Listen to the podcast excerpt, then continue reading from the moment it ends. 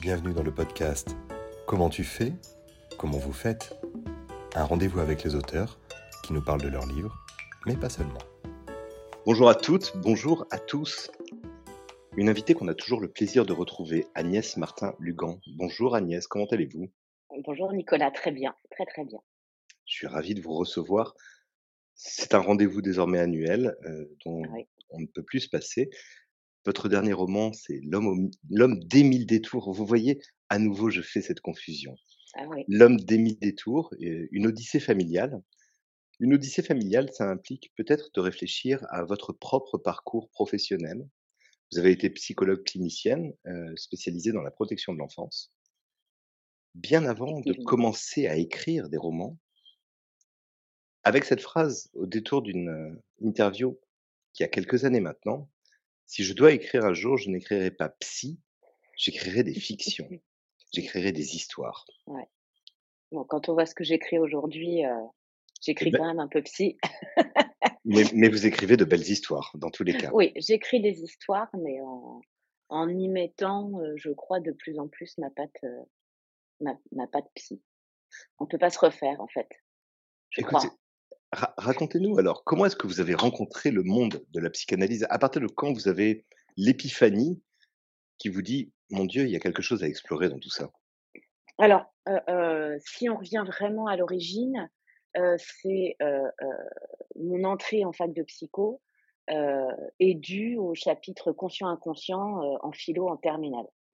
Quand on aborde un tout petit peu Freud à ce moment-là. Oui. Et je me suis dit, bah tiens, il y a certainement quelque chose à explorer et qui pourrait me plaire.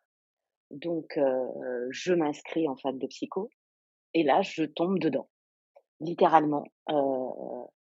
je me prends au jeu. Pourtant, dès les premiers cours, on nous prévient que on est 1500. Enfin voilà, c'était à Rennes, on était 1500 dans l'amphi, en nous disant à la fin du parcours, il en restera 50.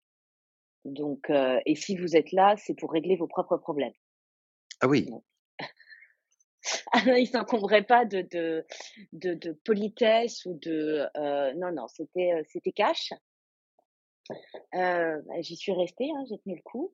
Euh, et, et, vraiment, plus les années sont passées, plus. Alors voilà, les, les premières, surtout les, les, deux premières années, enfin voilà, je parle du Doug hein, parce que c'était ça à l'époque. Euh, on, a, on aborde tout, euh, pas toutes les différentes branches de la psychologie.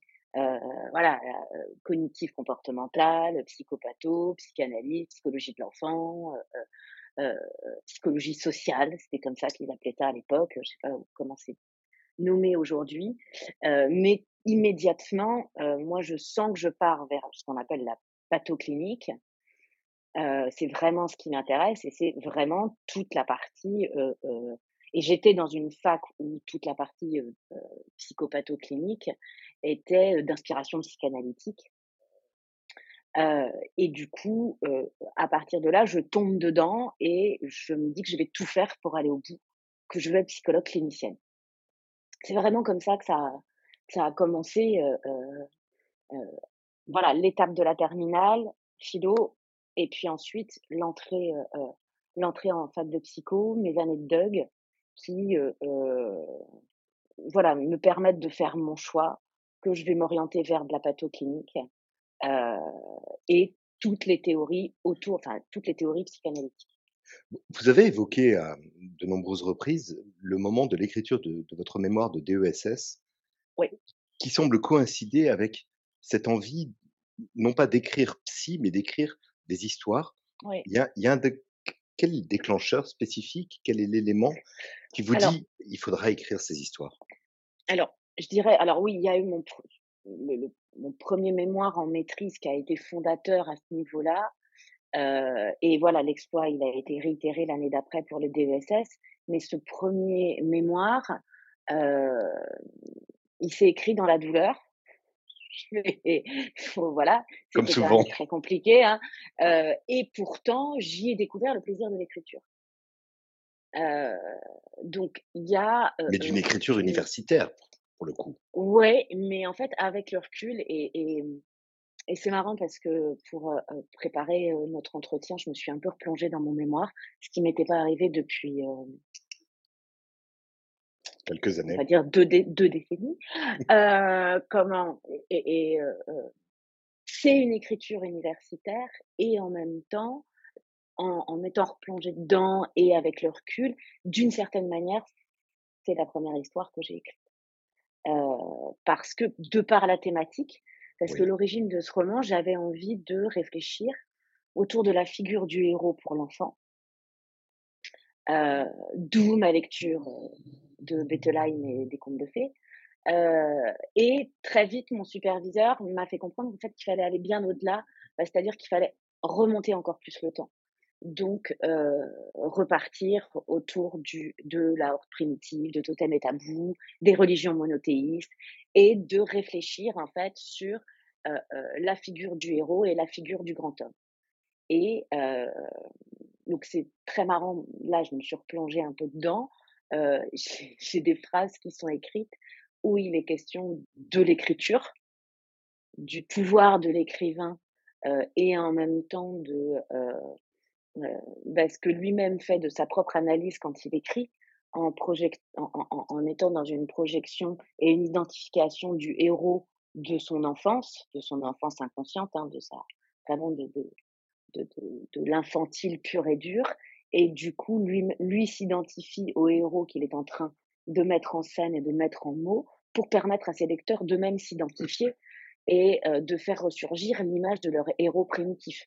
Donc, je, je, trouve ça assez drôle de relire ça 20 ans plus tard et euh, oui, d'assumer encore plus le fait de dire que c'est mon, d'une certaine manière, mon premier roman, euh, même s'il est chargé de théorie, parce que c'est, j'avais fait le choix en maîtrise de, de j'avais cette possibilité-là de n'écrire, d'écrire un mémoire purement théorique donc sans aucune accroche clinique, sans me baser sur mon stage ou, rien du tout. C'était vraiment, je, je, je, je, le dis maintenant aussi, c'était de la masturbation intellectuelle, hein, il faut être clair. euh, oui. Pendant presque un an où euh, mon superviseur de mémoire euh, enfin, voilà, recevait tous ses étudiants qu'il suivait dans son cabinet de psychanalyste. Donc euh, voilà, c'était quand même assez. on allait très très loin dans le dans le cheminement analytique. Euh, mais euh, ce roman est à l'origine, enfin ce roman, voilà, c'est le lapsus que je fais en permanence. Ce mémoire est à l'origine de euh, de beaucoup de choses. Et à la fin de, de la soutenance, j'ai écrit dix fois plus que ce que j'aurais dû écrire, j'ai lu dix fois plus que ce que j'aurais dû lire. Et à la fin de la soutenance, mon superviseur a cette phrase Agnès, vous êtes faite pour écrire. C'est fascinant parce que cette explication nous plonge déjà chez Donald Winnicott dans son fameux espace potentiel, cette espèce d'intermédiaire entre la réalité et l'imaginaire que vous avez réussi à, à confondre l'un dans l'autre à travers le mémoire finalement. Vous avez exploré cet espace, cet oui. espace potentiel immédiatement? Oui, oui, oui. Enfin, ça a été. Euh, c'est pour ça que je, je parle de, de, de... Oui, c'est un élément euh, révélateur et fondateur dans euh, bah, ce qui m'est arrivé quelques années plus tard. Mmh. Et, et c'est vrai que quand il a fallu recommencer l'année suivante pour le DESS, bah, je voulais revivre la même chose. en fait, je j'étais en quête de, de des mêmes sensations, du même plaisir. Alors ça a été différent parce que là, pour le coup, le DESS, j'avais pas le choix. J'étais obligée de de, de, de, rédiger un mémoire qui se base sur de la clinique. Euh, et, et c'est pas du tout, enfin, pas strictement le, le même exercice. Euh, et euh, voilà, je, je, en même temps, euh, j'ai déjà commencé à aborder dans ce mémoire des thématiques qui me sont chères, puisque j'ai, c'est un mémoire sur la maternité en exil, euh, comment devenir parent en exil. Oui. Euh, vu le nombre de fois où j'aborde la parentalité dans mes romans, voilà, en fait, c'était déjà des prémices de ce que j'allais écrire des années plus tard. Et, euh, et c'est vrai que c'est après, en ayant eu le même, euh, le même plaisir, le même résultat dans l'écriture, que je me suis dit, oui, un jour, j'écrirai pour raconter des histoires. Mmh. Mais j'ai fait le choix, en fait, j'aurais pu, hein, oui. voilà, mon premier superviseur de mémoire m'a proposé à l'époque, il m'a dit, mais faites un DEA, faites de la recherche, il faut que vous écriviez, etc. Et sauf que moi, à l'époque, je voulais mon diplôme, euh, je voulais être psychologue, enfin, je courais après le nom du père. Euh, dire quand on rentre dans un amphi où il y a 1500 personnes, on vous dit il y en aura 50 à la fin. Si vous avez une toute petite chance d'être dans les 50, eh ben, vous courez après votre titre. Euh, et vous allez vous donner les moyens de réussir. Ouais. Aujourd'hui, avec le recul, quelles sont les, les théories psychanalytiques? Aujourd'hui, j'imagine que le complexe de Deep fait partie des plus connus, mais quelles sont celles qui vous ont particulièrement marqué, qui vous ont plus que marqué, inspiré, peut-être révélatrice de quelque chose? Je parlais d'épiphanie tout à l'heure. On peut être à ce niveau-là d'intellect, finalement. Mmh. Alors après, ce qui est très déroutant quand j'y repense, c'est que toutes ces théories, j'ai baigné dedans pendant un certain nombre d'années. Je passais mon temps à les lire, à les relire, à les décortiquer, à les réécrire. Elles font partie de moi aujourd'hui. ça mérite que je me creuse le cerveau en fait pour me souvenir de de, de, de, de, leur nom, de leur. En fait, c'est devenu une partie de moi. Euh, donc je vis au quotidien, je m'analyse au, quotidien, néglige pas les autres. Hein. C'est bon, j'ai bien assez à faire avec moi ou, ou de ce que m'imposent mes personnages. Mais quand j'y pense, et, euh, et, puis il y a des choses que j'ai pu euh, vivre dans un aspect euh, personnel et, et parfois je me disais non non non non c'est pas pas de la clinique, c'était particulièrement avec mes enfants. voilà, les stades de développement de l'enfant, euh, si on parle du, de, de Lacan, le stade du miroir, euh, la capacité à être seul, l'objet transitionnel, enfin, de Winnicott et de la même manière l'objet transitionnel, euh, euh, euh, toutes les formes de sexualité infantile, voilà, comment ils passent, les enfants passent de l'une à l'autre, etc., et qui grandissent, et, qui, et le complexe de Deep, etc.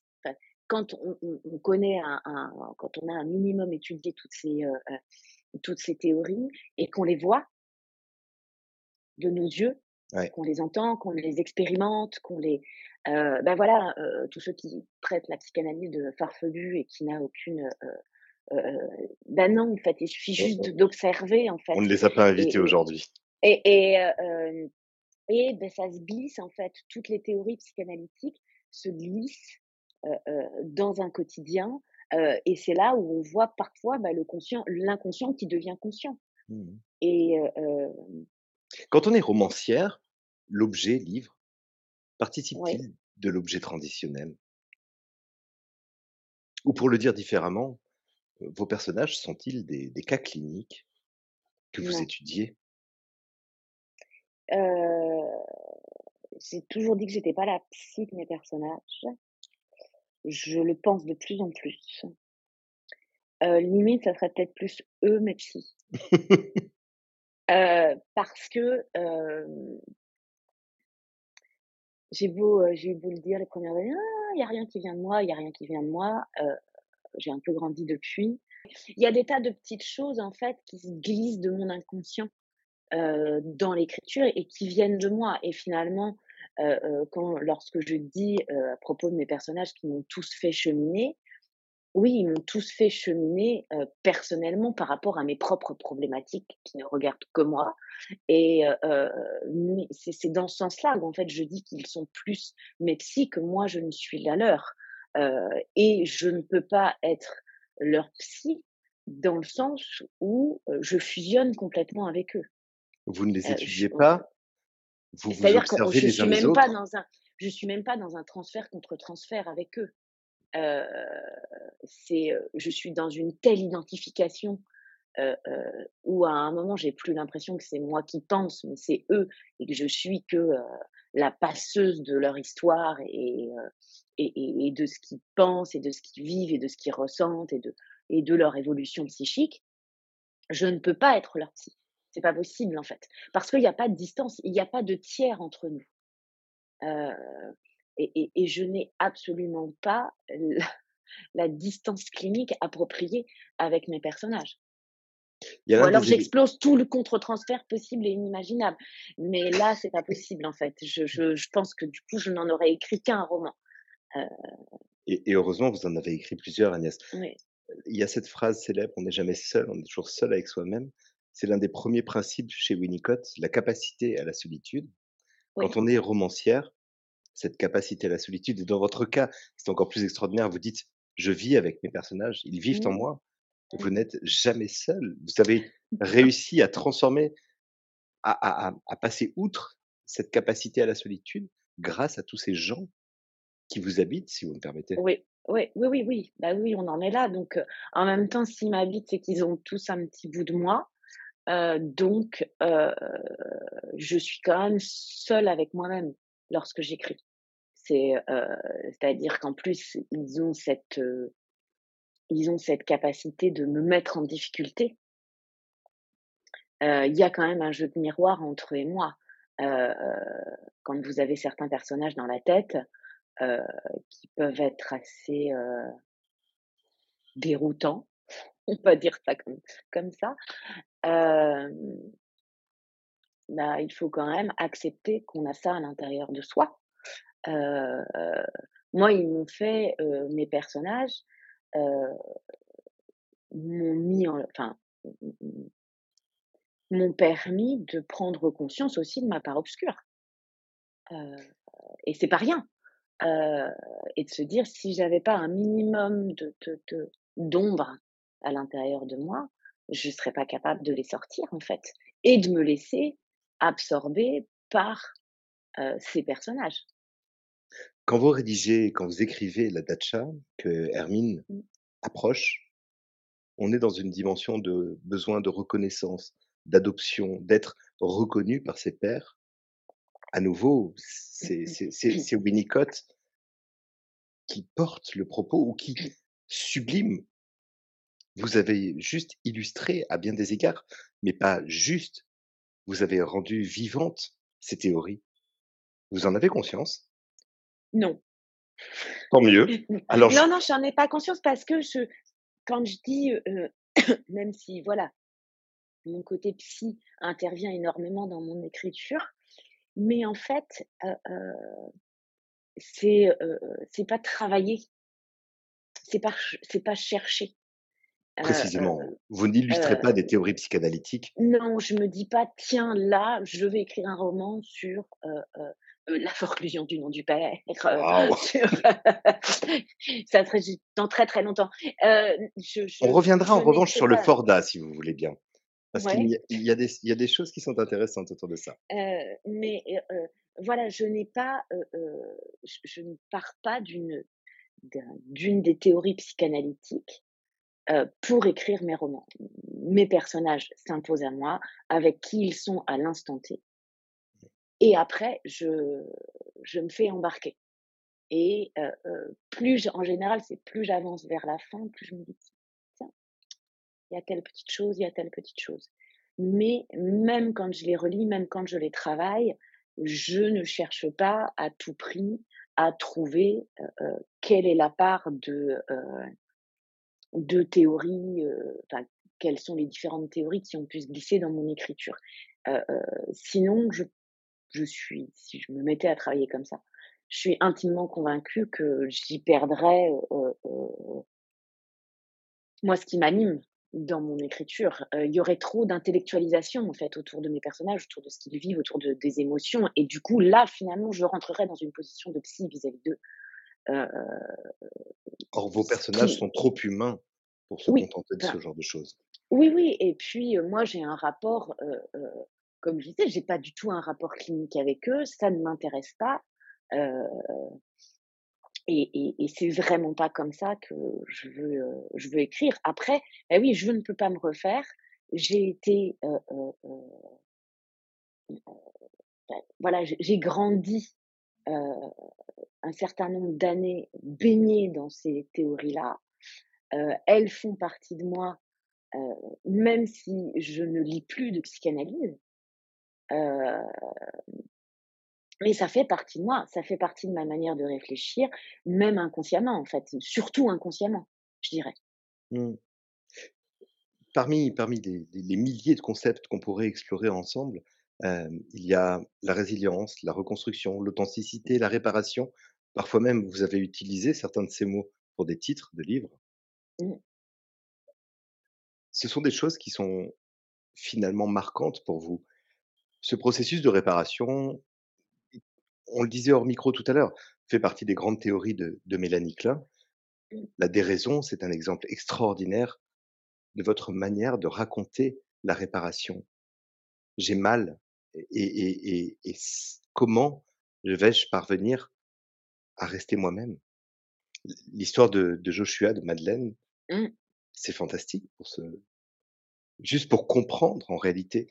C'est comme si vous aviez cette facilité, cette aisance à dire je, je vais vous raconter la psyché humaine. Ben, en fait, j'aime être plongée dedans. Enfin, c'est, c'est, euh, je, je, j'aime l'explorer, j'aime être plongée dedans, j'aime la décortiquer et, et, et, et, et je crois que, euh, je, je ne cherche que des, il, y a, il n'y a que des personnages euh, euh, abîmés qui se présentent à moi. Euh, même ceux qui semblent euh, à peu près, enfin pas trop mal, on va dire. Euh, ben, finalement, c'est pas du tout le cas. Euh, et il y a des choses, il y a des choses beaucoup plus profondes et, des blessures qui sont, qui ne sont pas guérissables, qui sont cicatrisables, mais pas guérissables. c'est mais parce que je pense que moi, j'aime me perdre dans la psyché de mes personnages. cet instant où, où, où c'est plus moi qui pense, où c'est eux, ou quand je me couche le soir, je sais plus qui je suis. oui, ça m'est arrivé. Je me couche, je me dis non mais attends. Vous perdez pied à ce point-là? Oui, ça m'arrive de perdre pied complètement je, je, je, je, me couche et je me dis stop là, on fait une pause là. J'ai enfin, fiche, enfin, oui, fichez-moi la paix. Laissez-moi tranquille. Euh, euh, laissez-moi tranquille quelques heures. Mmh. Euh, et en même temps, j'y retourne le lendemain et je veux que ça, je veux que ça redémarre. Et, et je sais que si je n'arrive pas à ce stade-là, c'est que j'ai raté quelque chose. On peut en parler de Madeleine. Euh, euh, mmh. Madeleine qui, pendant des semaines et des mois d'écriture, m'a laissé dans le flou le plus total, à ne pas me dire qu'elle était condamnée. Juste, il fallait qu'elle attende le temps où j'étais prête à l'entendre, j'étais prête à accepter que j'allais mourir avec elle. Euh, Et tout ce processus de réparation, c'est quelque chose qui semble tellement frappant après dix années de carrière aux yeux du journaliste que je suis. La réparation est quelque chose de fondamental. Oui, mais tout le monde n'est pas tout le monde n'a pas cette capacité de réparation. Et j'ai un ça y est, enfin voilà, j'ai enfin un personnage qui m'a montré. C'est le personnage d'Ivan dans l'homme des mille détours. C'est-à-dire que lui, il s'est imposé, enfin, quand il s'est découvert progressivement à moi, euh, il m'a fait comprendre que tout le monde n'était pas résilient. C'est précisément cette résilience émotionnelle que Winnicott évoque en disant c'est cette capacité qui va finalement nous empêcher, une fois adultes, d'être submergés par l'existence. Gary, dans L'homme des nids des tours, est exactement dans ce cas-là. Il a besoin de... Alors lui, il pourrait être même noyé à force d'être submergé. C'est comme ça que vous attaquez l'ouvrage. Mais ne pas être submergé, cette résilience émotionnelle, cette réparation de l'âme, c'est quelque chose qui, qui traverse la totalité de vos ouvrages. C'est fascinant. Mais alors certainement parce que je, je, je suis intimement convaincue qu'on peut se réparer, hormis certains, certaines histoires en fait qui sont euh, tellement envahissantes et tellement euh, destructrices et dévastatrices que certaines personnes n'y arrivent pas. Euh, mmh. Peut-être qu'un autre que Gary n'y serait pas arrivé parce que on n'a pas tous un événement qui d'un seul coup nous fait prendre conscience qu'il faut essayer de garder la tête hors de l'eau. Euh, hum. euh, on n'a pas tous un électrochoc ou parfois les électrochocs arrivent trop tard ou trop tôt et on n'est pas prêt à réceptionner cet électrochoc. Euh, parfois, voilà, ça demande du temps et est-ce qu'on est en capacité de recevoir cet électrochoc pour justement, comme vous le disiez, ne pas être submergé par tout ça et réussir à ménager la situation en fait, ne pas tomber dans le chaos un homme comme Joshua, quand on le rencontre au début de la déraison, alors lui, il est tellement prêt à se laisser submerger qu'il est pas loin de sauter. Exact. et il refuse. lui, il est vraiment dans le refus de toute tentative de s'en sortir. Lui, il attend que ça d'être submergé. La, pulsion de mort devient définitive. Pour lui, c'est quand même ça. Je veux dire, il a quand même un fils qui est de très bonne composition, qui fait tout pour soutenir son père, alors que le tableau de son père n'est quand même pas le tableau dont tous les enfants rêvent. Euh, mais son amour démesuré pour son papa fait en sorte qu'il fait tout pour le, pour le maintenir, mais quand même, il y a toujours quelque chose qui fait qu'il ne peut pas y arriver jusqu'au bout. Euh, et le parcours de Joshua pour accepter euh, euh, de ne pas être submergé, il est quand même très très long et très chaotique. mais il finit par y arriver. Ce qui est fascinant, Agnès, c'est que il y a des enfants dans vos ouvrages, dans vos romans, il y a des enfants dans vos histoires. Ces adultes que vous nous présentez sont séparés de leur enfance? Il y a quelque chose dont il faut nous protéger, nous, lecteurs, vis-à-vis d'eux, vis-à-vis d'elles? Même plus encore. Je pense à la Dacha. Ouais. Alors la Dacha, euh, euh, alors la Dacha, je me suis fait euh, entre guillemets rattraper par mon expérience professionnelle pure et dure. Faut être clair avec l'histoire d'Hermine. Bien sûr.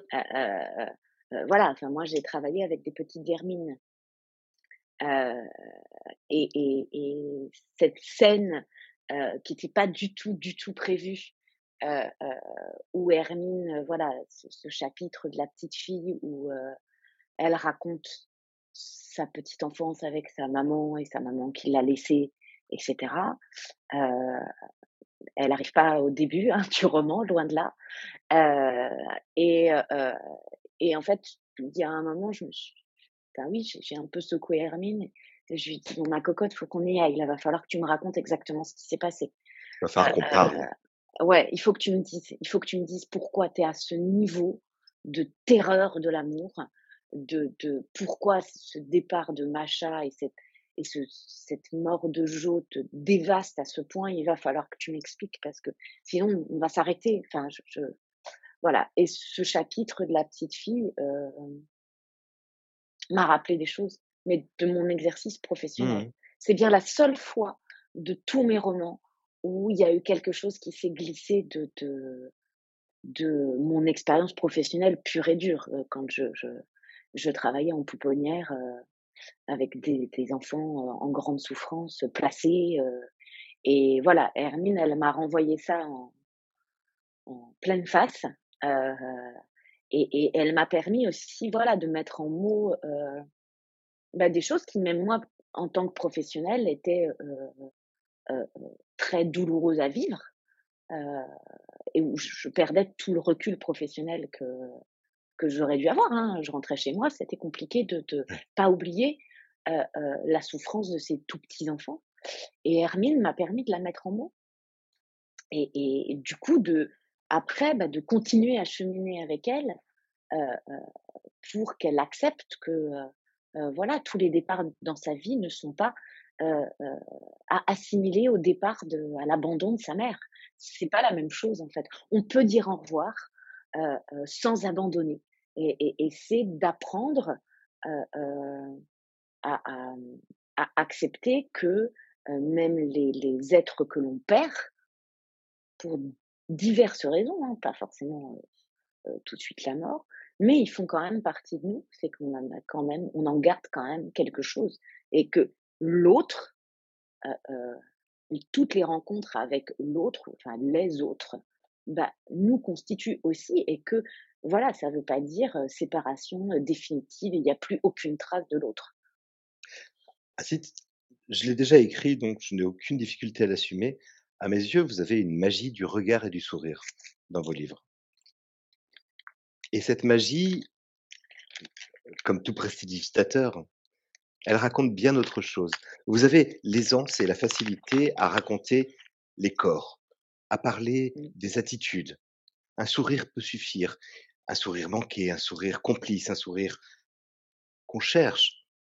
Et en fait, tout ce qu'on appelle aujourd'hui le langage corporel, mmh finalement, vous vous en servez pour nous parler de l'humain, de ces phases où c'est l'inconscient qui parle directement à travers le corps. Ça, comment est-ce qu'on y parvient, Agnès? Comment on parvient à ce degré de justesse? C'est une vaste question.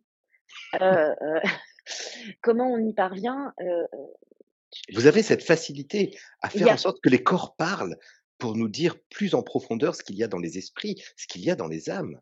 C'est fantastique, ça, quand même. Parce que je, suis intimement convaincue que parfois, on ne peut pas, par la parole, dire des choses. c'est trop dur. Parfois, c'est trop, c'est trop chargé en émotions, qu'elles soient douloureuses, qu'elles soient euh, gays, enfin, tout type d'émotions. Parfois, la parole, on ne peut pas. Je veux dire, quand on dit quand on est figé, qu'on est, on n'arrive pas à ouvrir la bouche, qu'on n'arrive pas à dire des choses, eh ben, qu'est-ce qui nous reste? Notre corps.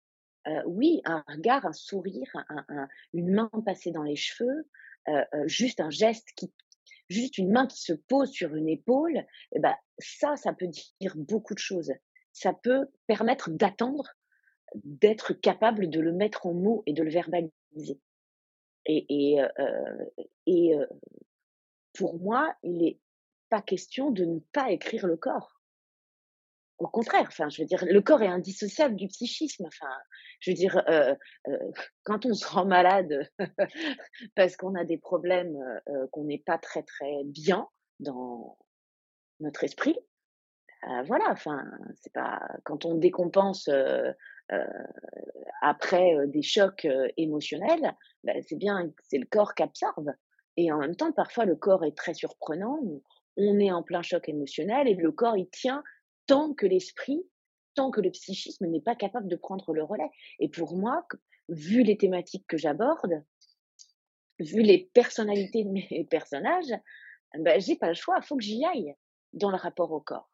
Et, et, euh, euh, et le corps est, euh, est un instrument qui peut être le meilleur allié comme votre pire ennemi. Et, pour vous qui tant la musique, c'est un fameux instrument. Oui, mais mais ça, la musique, c'est pour moi, c'est un révélateur de l'inconscient. mais mais voilà, enfin là, je pense à, à j'ai deux romans où j'ai quand même beaucoup travaillé le corps. À mon sens, c'est La lumière du petit matin et Nos résiliences. Mais la lumière du petit matin, euh, euh, Hortense, elle ne se base que sur son corps pour tout, pour tout encaisser, pour tout encaisser, pour tout vivre.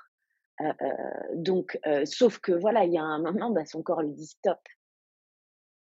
Maintenant, il va falloir que tu grandisses, il va falloir que tu vives sans moi, il va falloir que tu réfléchisses sans moi. Tu peux plus te, tu peux plus te, te, te baser ta vie sur moi. On doit être deux pour te soutenir.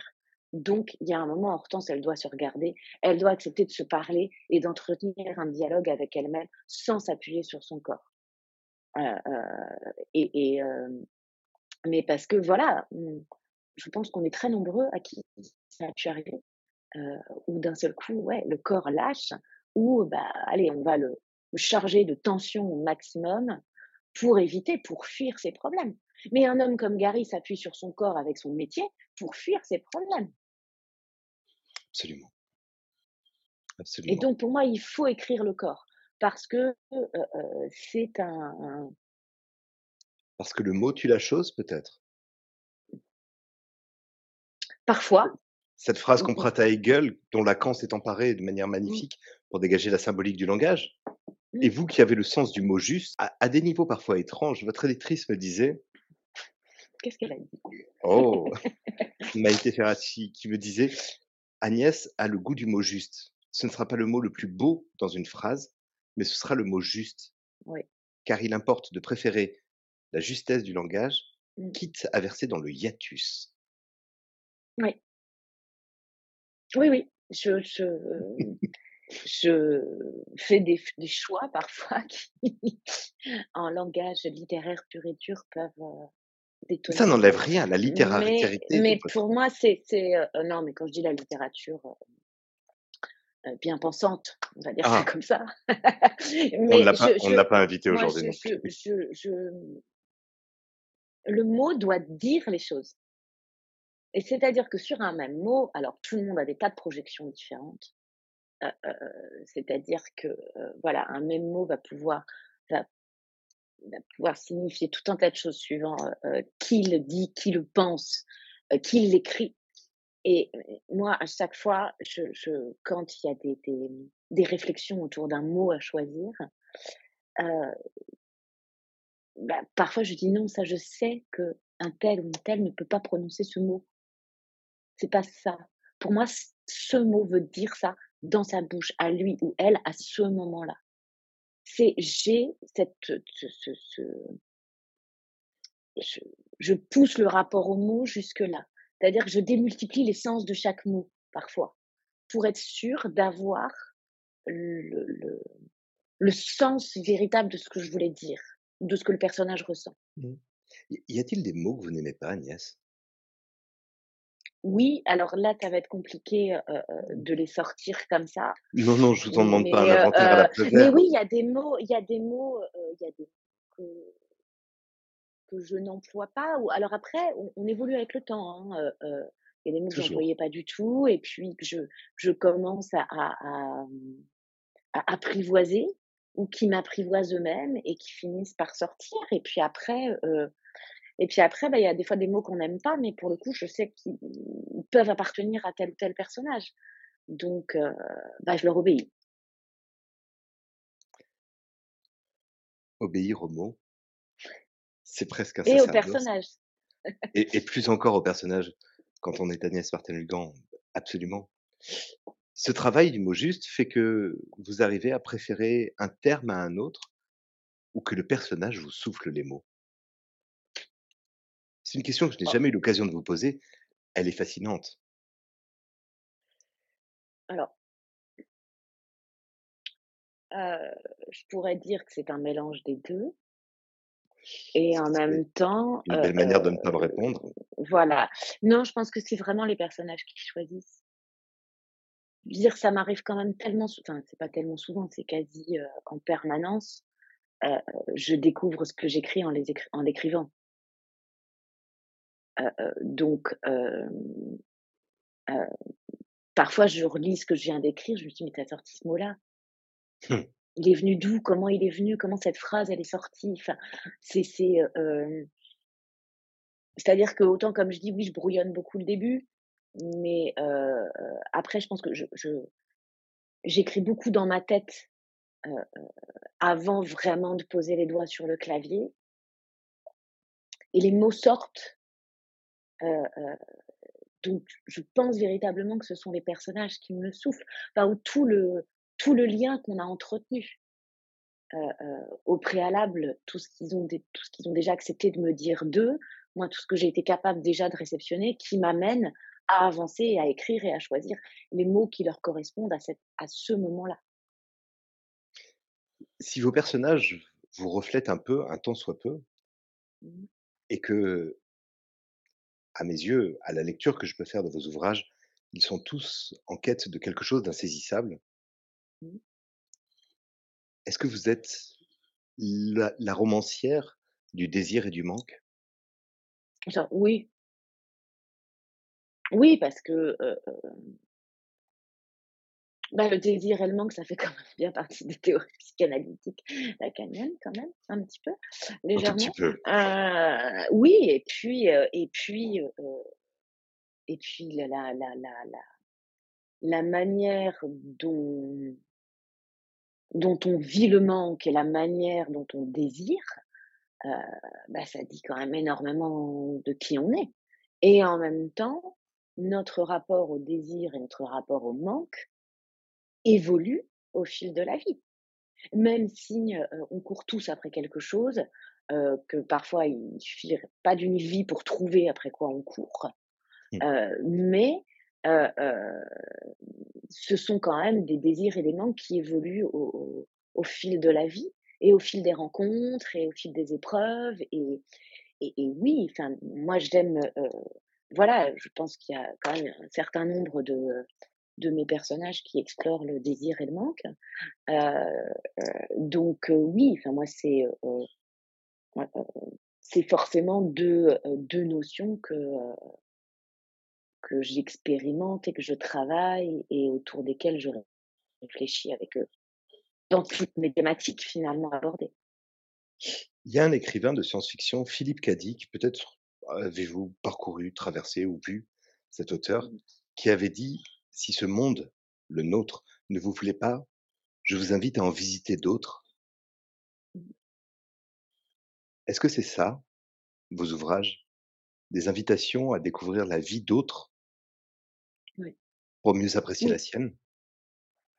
Alors, je ne dirais pas pour mieux apprécier la sienne, ça c'est sûr que, Pour mieux apprendre à apprécier la sienne oui. peut-être? Moi je pense que c'est aussi, déjà, enfin c'est quand même fantastique quoi, moi je vis d'autres vies que la mienne en écrivant des histoires, hein, enfin, je veux dire pendant un certain nombre de temps je vis enfin si je vis ma vie et en même temps j'en vis d'autres par procuration des mots quoi. et c'est, moi, je propose d'autres histoires de vie pour que ça fasse écho.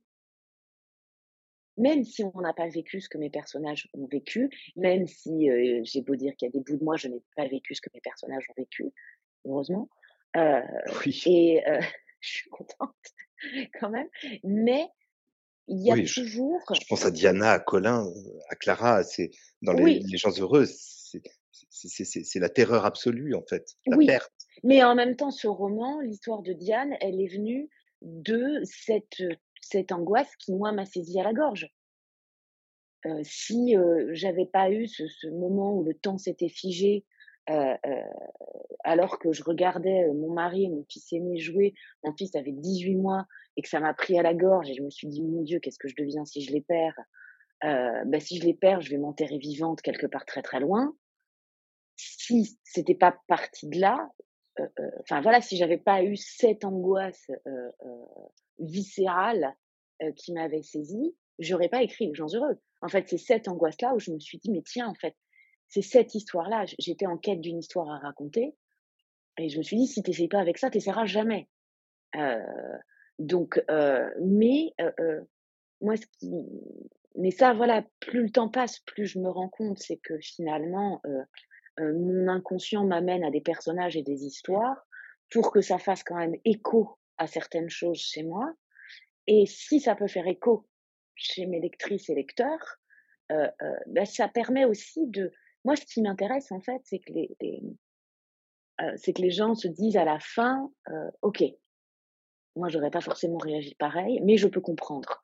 C'est de, de c'est de ne pas juger en fait, de se rendre compte qu'il y a mille façons de vivre les choses, mille façons de traverser les épreuves, mille façons d'être ou de ne pas être parent, euh, mille façons de travailler, euh, euh, d'avoir un rapport au travail différent.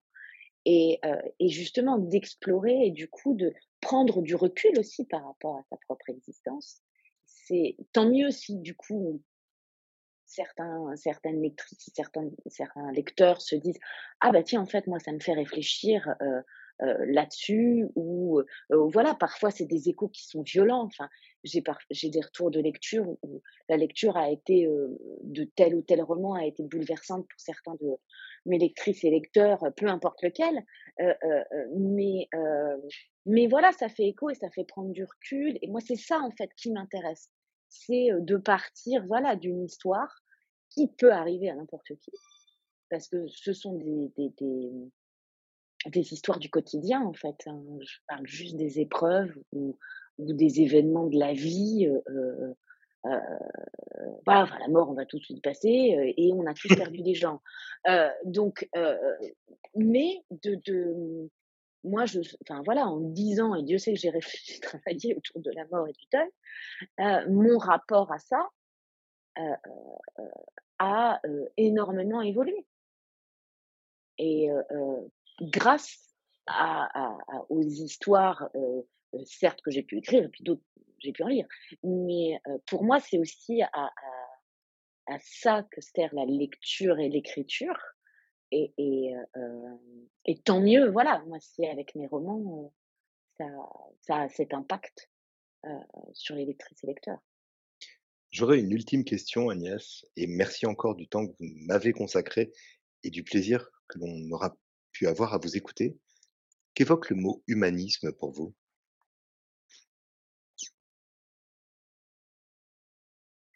Le mot humanisme. J'ai tellement l'impression qu'il qualifie votre œuvre du premier au dernier des ouvrages. Mmh. Romancière humaniste, parler de l'homme, parler des Oui, humains. oui, enfin, c'est c'est heu, hem, Plus plus que plus que bon de nombre de vos collègues, de vos consoeurs, confrères, vous parlez des êtres. oui, un moi, c'est heu et puis c'est, bah, l'humain dans sa complexité, en fait, heu heu, dans ses nuances,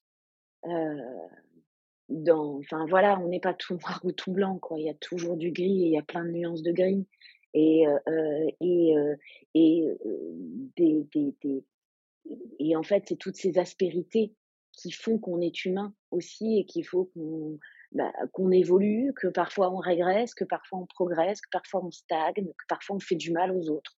Heu, parfois en le voulant, parfois sans le vouloir et et de la même manière, on peut faire du bien aux autres. C'est moi, c'est toute, heu, toute cette complexité en fait qui, heu, m'intéresse et c'était déjà ce qui m'intéressait finalement dans mes études et dans tout ce que j'ai pu, heu, apprendre et appréhender, pendant mes études de psycho et c'est ça en fait que j'aime mettre en histoire et mettre en mots, et en me basant sur du quotidien. Enfin oui, l'humain est extraordinaire donc il faut, dans tout ce qu'il a de de d'obscur, de lumineux, et et moi c'est ça qui, c'est ça qui m'intéresse de enfin c'est ça que j'ai envie d'écrire en fait. et comme dirait Aznavour, vos romans sont formi formi formidables. Merci. Merci infiniment Agnès, bonne continuation. J'imagine que Bah, les prochains personnages ont déjà commencé à frapper à la porte? Heu, ça les les 3 derniers mettent du temps quand même à à laisser leur place. L Gare la et Réunivent sont quand même assez, heu heu, assez, heu, envahissants, heu, donc on va dire je sens que ça charcute. Mais heu, c'est plus, voilà, c'est, pour mieux me préparer aux autres, je pense. et on ne peut qu'envi qu'envisager qu'inciter à découvrir l'homme des mille détours, Gary, Yvan et bien d'autres personnages absolument extraordinaires, des êtres humains extraordinaires. Merci beaucoup Agnès. Merci à vous Nicolas. Bonne fin de journée. Au revoir. Au revoir.